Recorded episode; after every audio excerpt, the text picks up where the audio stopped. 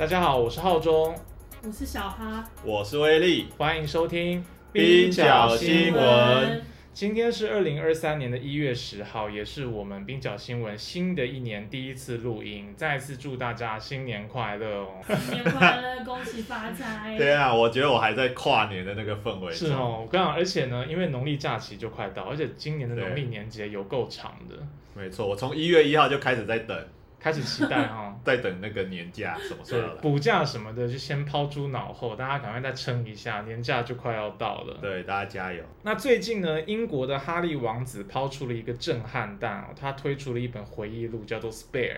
那什么叫做 Spare 呢？其实就是备胎的意思。因为我们知道这种王室啊、贵族，他们都是家族靠血缘一代一代的继承嘛，但是只有长子可以继承头衔、权力还有财富。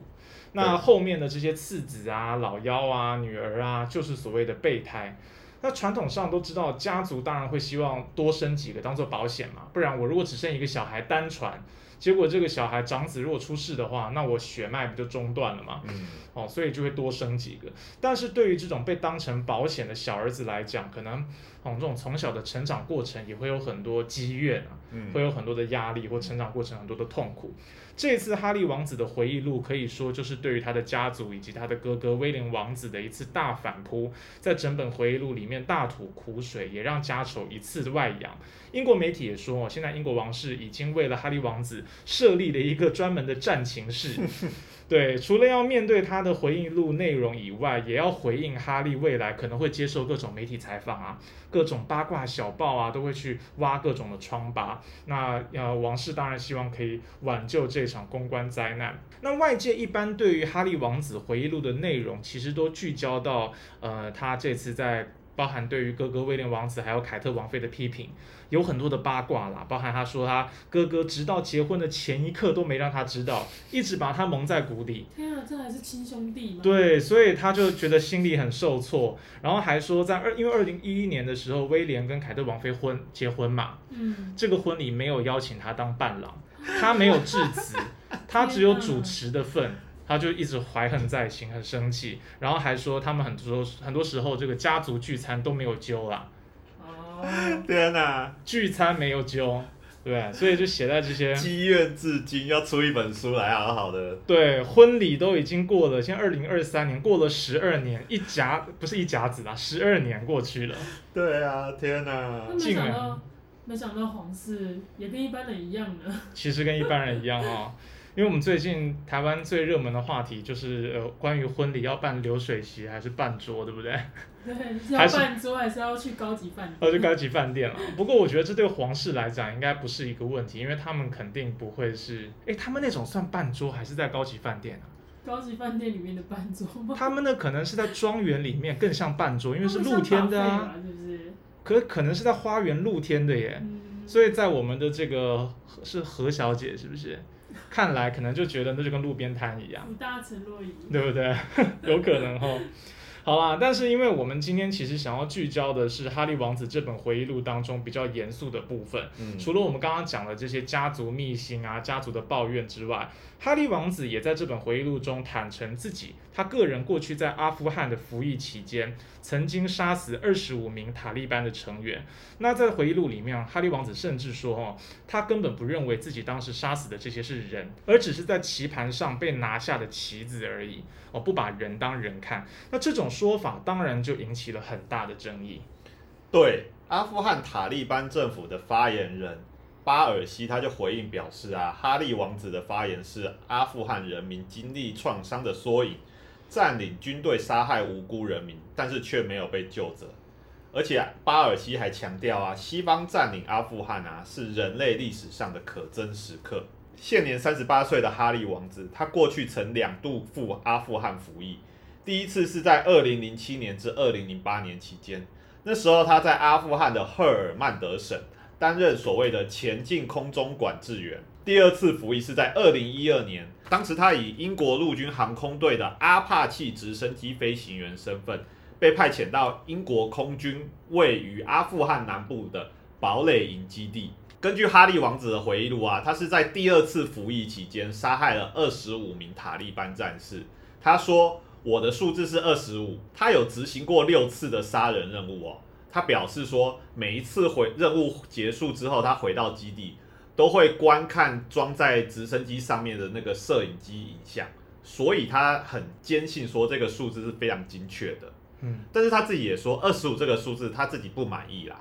但是这个数字也不会让他觉得很尴尬，就是好像就是拿不出来很丢人的样子这样子。嗯就是所以其实你可以看到哈利王子对于就是他所杀害的这些塔利班战士，就对他来讲可能就是一个数字，或者说怎么样的。哈利王子啊也说他自己其实很喜欢玩那个电玩，特别是射击游戏，所以他就把这些射杀二十五人的这个高效率，他就归功于就是对于电玩的热爱。他说啊，我做这件事情其实蛮开心的，因为我自己很喜欢玩 PlayStation 跟 Xbox，所以我觉得我自己的拇指还蛮 灵活的。他讲的这个真的是把这个呃杀人这件事情讲的稀松平常哎，对，因为刚刚威力讲说他在直升机然后回程的时候会看那个抬头上面的台台东摄影摄影机的数字嘛，真的就很像我们玩像小孩玩 PUBG，玩完之后他会给你一个战况总结，没错。里，面就会有一个你的杀敌数字。嗯，可是游戏是游戏，但是它完全是用一种游戏的心态来看待真正的战争。没错。其实这个也可以反映说，其实现代战争，然后特别是在那个武器啊越来越先进跟高科技的一个情况之下，其实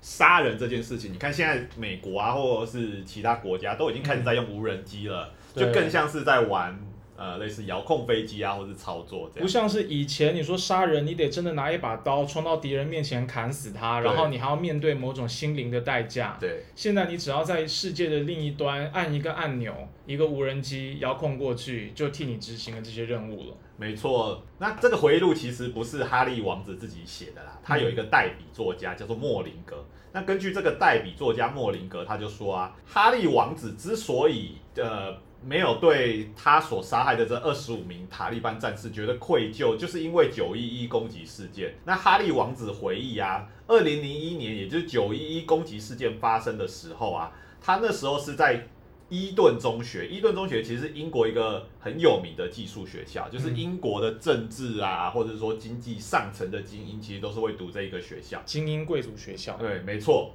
他就是在那时候学校里面电视上看到说盖达组织啊，那时候挟持飞机冲向美国的纽约世贸中心，所以他觉得说这些袭击者就是人类的敌人，杀死他们根本也不足惜。哈利的这个说法，其实我觉得真的有一点像时光倒转哎、嗯或者是他的时间好像停格在这种十年前的感觉。对因为其实必须承认啊，撇开自己的立场，九一一刚刚发生的时候，其实整个西方世界都支持反恐，没错，基本上都是同仇敌忾的。好、毫无反省能力。那个时候，美国的国内其实你如果去做民意调查的话，也是跨党派的所有人都支持啊。嗯，但是现在已经二零二三年了，或者我们说哈利可能他的代笔作家在写这个书的时候，至少也是二零二二年嘛。没错，美国已经退出阿富汗了耶，对，所以在今天这个时刻，其实反恐战争几乎已经可以被证实是错误的了。然后美国也已经不分党派都认为这是一个呃重大的呃政策错误，因为不管说是拜登或是当时川普，都是要退出阿富汗战场的啊。所以这整个阿富汗战争打了十几二十年，它不止没有达到最初的目标，而且滥杀了很多无辜。没错，就像美国新闻网站拦截记者侯赛因他说的、他就质疑哈利王子把九一一攻击事件当作是他在阿富汗杀害二十五人的借口。这种说法的问题就在于，反恐战争它其实对付的是与那次攻击无关的人，而且他攻击的这些人，或者说哈利王子杀害的这些人，很可能甚至是盖达组织的敌人。嗯，那我们回顾二零零一年这场九一一攻击事件，那时是宾拉登与盖达组织所策动的攻击事件，而不是现在统治阿富汗的塔利班政权。而且至今也没有证据显示塔利班在袭击前夕掌握宾拉登想要做什么。就美国说你有就有了。对，其实塔利班政权那时候在美国，特别是小布希总统的压力之下，其实一度还说哦，OK，那呃，我们愿意交出宾拉登。嗯，对，但是其实美国不愿意接受。那在二零零一年的时候，美国总统小布希他就认定塔利班政府你窝藏宾拉登，所以展开了永久自由行动。其实也就是所谓的阿富汗反恐战争，一开启就是长达二十年。那不止美国哦，包括英国、纽西兰、加拿大、丹麦、荷兰，它其实都是所谓国际反恐联军的一员。刚刚讲到二零零一年九一一事件发生的时候，这个哈利王子他在著名的寄宿学校伊顿中学念书嘛。嗯哦，小弟我当时念东华国小，哎、可是我对这个九一一事件也是印象深刻哎，那个时候看的就像电影一样，没觉得这些电影画面竟然出现在新闻台上。对，但是我是没有像哈利王子这样，当时还没有政治启蒙啦，嗯但是也没有像哈利王子这样立刻就认为说啊，这个一阿富汗是人类的敌人，也没这种感觉。那时候我好，呃，因为我跟哈利王子的岁数是一样，所以我那时候嗯其实也是读高中，然后其实也真的就是在学校的电视里面看到这个新闻。是哦，对啊，但是那时候我比较，我可能才疏学浅，我连阿富汗在哪里都有点不太知道。那时候其实真的不知道阿富汗在哪里，是美国总统小布希说，哦，是就是那个凶手在阿富汗，所以大家才开始慢慢的把那个焦点转到了新闻上只有一种很好莱坞电影式的感觉，就是有坏人开飞机去撞了一群无辜的人。真的是长大了一点才知道说啊，其实九同样是九一一，对我们还有对比如说穆斯林世界，其实是完全不一样的那个整个的感觉。没错，对啊，因为其实二呃九一事件，或者是说之后所谓的反恐战争，其实等于是形塑了现在整个呃我们所认知的国际情势啊。然后特别是嗯就像浩中讲到的，就是穆斯林在二零零一年之后，其实就被很容易被当成所谓的恐怖分子啊，啊或者是说呃在。不止可能不止在中东国家，就是因为我们知道说，就是英美其实也很多所谓的呃有色人种，或者说穆斯林社区嗯，嘛，那这些人其实就很容易被呃，或是当局的骚扰啊，或者是说就是在路上走的时候，其实也很容易被被那个所谓的种族歧视标。签化了。对啦，标签化。我们请威利谈一谈，就是说阿富汗战争，就是呃，这过去这这段时间以来造成了怎么样子的代价？对，那根据美国布朗大学，它有一个战争成本计划。那根据这个计划的统计，截至二零二一年，也就是拜登宣布美军要撤出阿富汗的时候，阿富汗战争耗费了美国二点二兆美元，而且导致超过七万名阿富汗人的死亡。这七万人都还不包括军警，都是平民。嗯，而且制造了两百七十万名难民，他们流亡海外，到现在都还没办法回家。那西方国家的战争罪行，后来也陆陆续续被媒体揭露。像我们苦劳网南方国际，其实之前就有曾经报道过那个澳洲的特种部队，呃，滥在阿富汗滥杀平民嘛。对啊，然后还有所什么手杀文化呀，然后拿那个阿富汗人民的那个义肢当做酒杯喝酒，然后那些照片流出之后，后来澳洲的那个军方也调查了嘛。那其实那时候我们就有讨论到，其实不止澳洲的特种部队或军方有犯下这一种战争罪行，其实美国那时候呃。我们的我们还记得说，国际呃刑事法院要调查那个在川普任内的时候要调查美国的战争罪行嘛？结果被川普制裁。没错，川普说你是哪根葱，就是想要来那个调查我们，所以就所以让你入境都不行，还没收你的财产。对。那所以所以那时候其实我们就讨论到了，就是呃这种战争罪行应该是一定存在的，嗯，对。但是现在就是现在的情况就是说，哎，西方国家不让你调查嘛，那其实你也很难真的就是有什么作为。那屡获英国年度新闻记者奖的知名记者，呃，约翰皮尔格他就说，阿富汗不对英国跟哈利王子构成威胁，但是英国的作为却令这个国家陷入贫穷。哈利王子的发言让人们明白，英国王室支持的这个制度是多么的残酷。那爱尔兰在欧洲议会的议员米克华莱士他也说啊，美国与北约对阿富汗发动的战争是完全违法的，而且摧毁了数百万无辜人民的性命。那他质问为什么主流媒体跟政客还不呼吁要把哈利王子因为战争罪而送送审呢？那塔利班的领导人哈卡尼他也谴责哈利王子，他说啊，哈利先生，你杀死的不是棋子，他们是人，他们的家人正等待他们归来。哈卡尼也表达了对于国际刑事法院的失望，因为你们对哈利王子的行径装聋作哑，但是希望这些暴行可以被人类的历史铭记。那目前英国的国防部啊、王室都拒绝对哈利王子的回忆录内容发表评论。我觉得这国际刑事法院也是有一点无辜啦，他没有装聋装聋作哑啊，他还想调查，他也是手扶手无缚鸡之力，那没办法。就是美国其实这些大国家从来都是这样子，他可以去指控第三世界国家违反人权，但是当他自己出问题的时候，他根本不让别人到他的领土去定，因为他他是主权嘛，嗯，他不让别人去调查他的。没错，所以这真的是，嗯，怎么讲？就可能说国际政治到最后还是非常现实的实力原则，没错，所以你那比谁的拳头大？比谁的拳头大。你拳头大就是硬道理，然后就是正义。那自由主义在这边其实是完全使不上作用的。我们今天聊的第二个话题哦，是巴西川普的下场。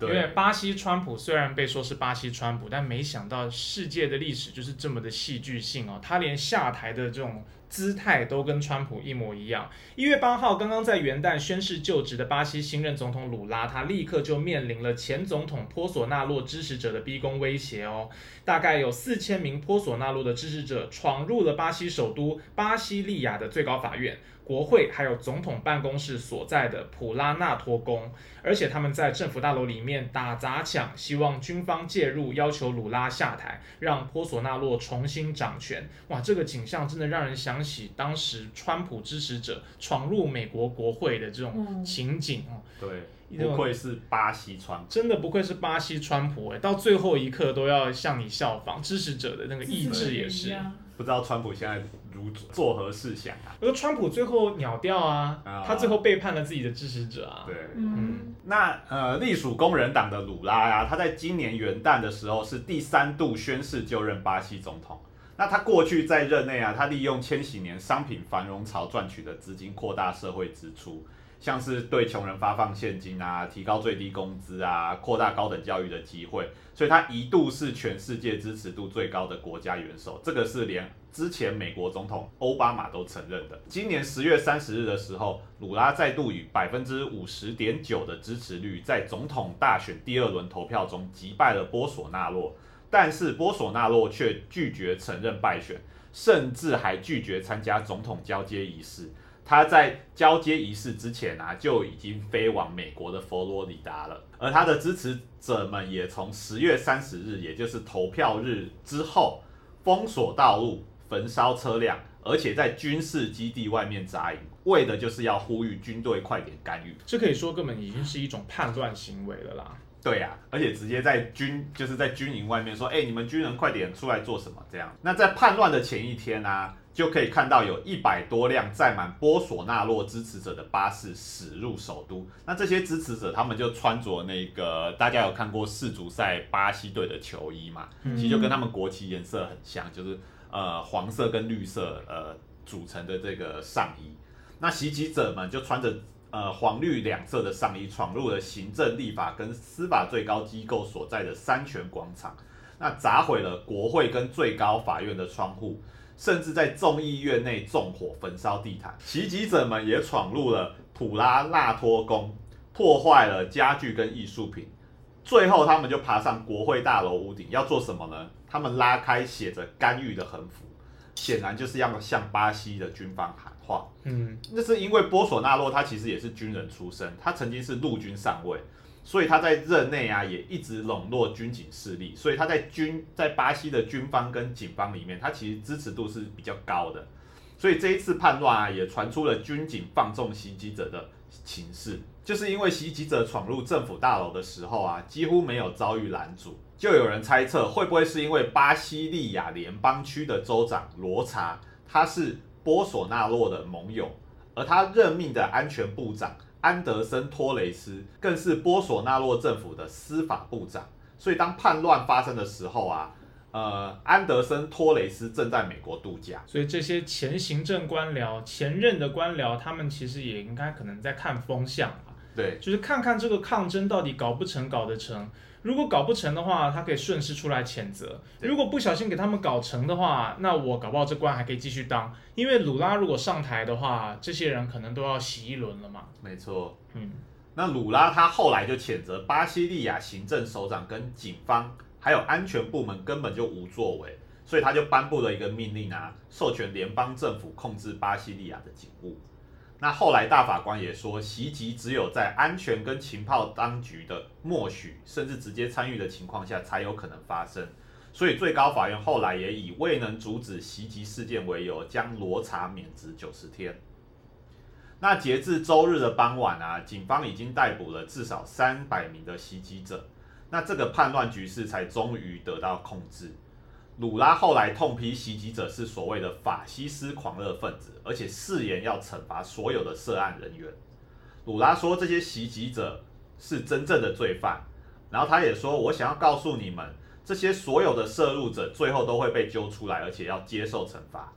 他们要明白，民主保障言论自由，但是也要求人民要尊重制度。”那鲁拉表示，他也会调查到底是谁资助袭击者搭着巴士进来首都。那其实这一次啊，相较于过往的一些拉丁美洲的一些可能右翼的一些政变，其实鲁拉相对来讲，他得到的国际声援其实是比较多的。嗯，那包括联合国的秘书长古特拉斯，甚至是美国的总统拜登，其实在第一时间也都表示对于鲁拉的支持，而且就谴责政变。这真的蛮少见的耶。他没有马上说这是人民的力量，对人民的抗争。因为然后鲁拉如果说要严惩这些抗议分子或袭击者的话，哇，美国也过去的经验，美国可能就会出来说哦这打压人民力量啊，谴责这个前置言论自由。没错，像我们前一个礼拜讲的秘鲁的政变，嗯其实美国那时候就立刻承认了那个新政府，对新政府。那像在更早之前的委内瑞拉也是嘛，就是那个瓜伊多，他还自己扶植了一个嘞，对，没错。那所以呃，鲁拉可能我在猜想，可能是因为鲁拉的支持度真的很高啦，嗯而且他也不是什么政治的菜鸟。鲁拉不是忽然冒出来的啦，他以前就跟你美国、跟奥巴马这些国家、跟这些人政要都打过交道，你不能当他是一个初出茅庐的人。可以跟你比比手腕的人这样子。对啊，那所以美国总统拜登啊，跟其他各国领袖也一致谴责，呃，这些袭击者的暴行，而且表达对鲁拉的支持。至于叛乱前夕飞往美国的波索纳洛啊，他没有直接谴责暴民哦，嗯，他在暴动发生后大概六小时，他才在推特上面发文。真的，我真的觉得很奇怪，就是为什么这些右翼人物都很喜欢在推特发文啊？他是用推特发文，呃，一方面表示说和平示威是民主赋予的权利，嗯但是他一方面也否认说不是我做的，所以他否认了那个鲁拉的指控。那世界各国领袖啊，他们也谴责这次的未遂政变。像拜登就谴责这次的袭击啊，是一次对巴西民主跟权力和平移转的攻击，因为巴西才刚刚选出那个鲁拉作为总统嘛，而且也表示他要全力支持巴西的民主制度。那玻利维亚的总统阿塞尔，他也谴责法西斯主义者尝试以武力夺取他们没有办法透过投票获得的成果。那古巴的国家主席迪亚士卡奈，他也谴责巴西发生的暴力与反民主行为，而且指出这个目的就是为了要制造混乱。嗯，那阿根廷总统他说的话比较有趣，就费尔南德斯他说啊，阿根廷人民要无条件支持鲁拉，我们会与巴西人民一起捍卫民主，不要再让右翼推动的政变幽灵再度出现。所以他其实提到了呃一些拉丁美洲呃在从冷战期间开始以来这种血泪斑斑的政权颠覆的历史。哇，看到鲁拉这样子的状况，就再回头看看秘鲁，真的觉得 对，好不堪哦。就是觉得嗯有点有点对。人不分左右，还是得要有点朋友。没错，这句话讲的真好。那最后来讲一下英国前工党的党魁啊，科宾他也表示，巴西未遂政变跟两年前川普支持者闯入国会的叛乱极为相似。当时美国选举舞弊的不实讯息一直被广泛的传播，而且又有川普这个一位危险的极右翼领袖，他在煽动支持者行动，所以最后酿成了国会叛乱。那科宾他有提到啊，未遂政变不仅令人想起美国一年前的呃国会叛乱，它也会让巴西人民想起二十一年前的独裁统治。就是在一九六四年的时候啊，巴西军队他推翻了民选的左翼总统洛昂古特拉，在美国的支持下呀，军事独裁统治了巴西长达二十多年，期间有四百多人死亡、失踪，而且有两万人遭受酷刑。其实一月八号这个日子相当特别哦，在五十年前，也就是一九七三年的